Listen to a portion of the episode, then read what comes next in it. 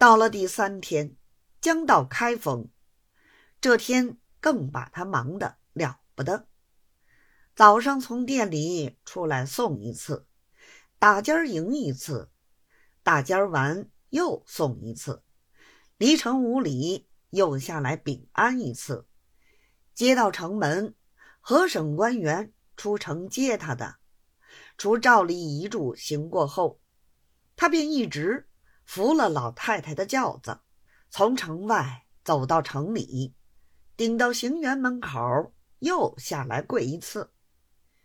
一路上，老太太又吩咐了许多话，忙得他不时躬身称是。等到安顿了老太太，方才出来禀见忠诚。大家晓得他是个孝子，都拿他十分敬重。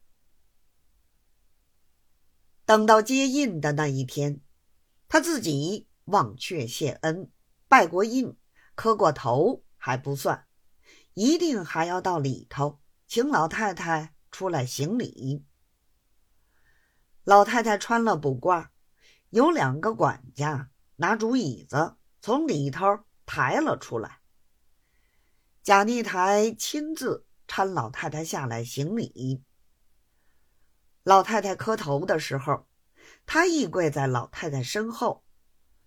等老太太行完了礼，他才跟着起来，躬身向老太太说道：“儿子蒙皇上天恩，补授河南按察使。今儿是接印的头一天，凡百事情总得求老太太教训。”老太太正待坐下说话。忽然，一口痰涌了上来，咳个不了。急得贾聂台忙把老太太搀扶坐下，自己拿拳头替老太太捶背。管家们又端上茶来。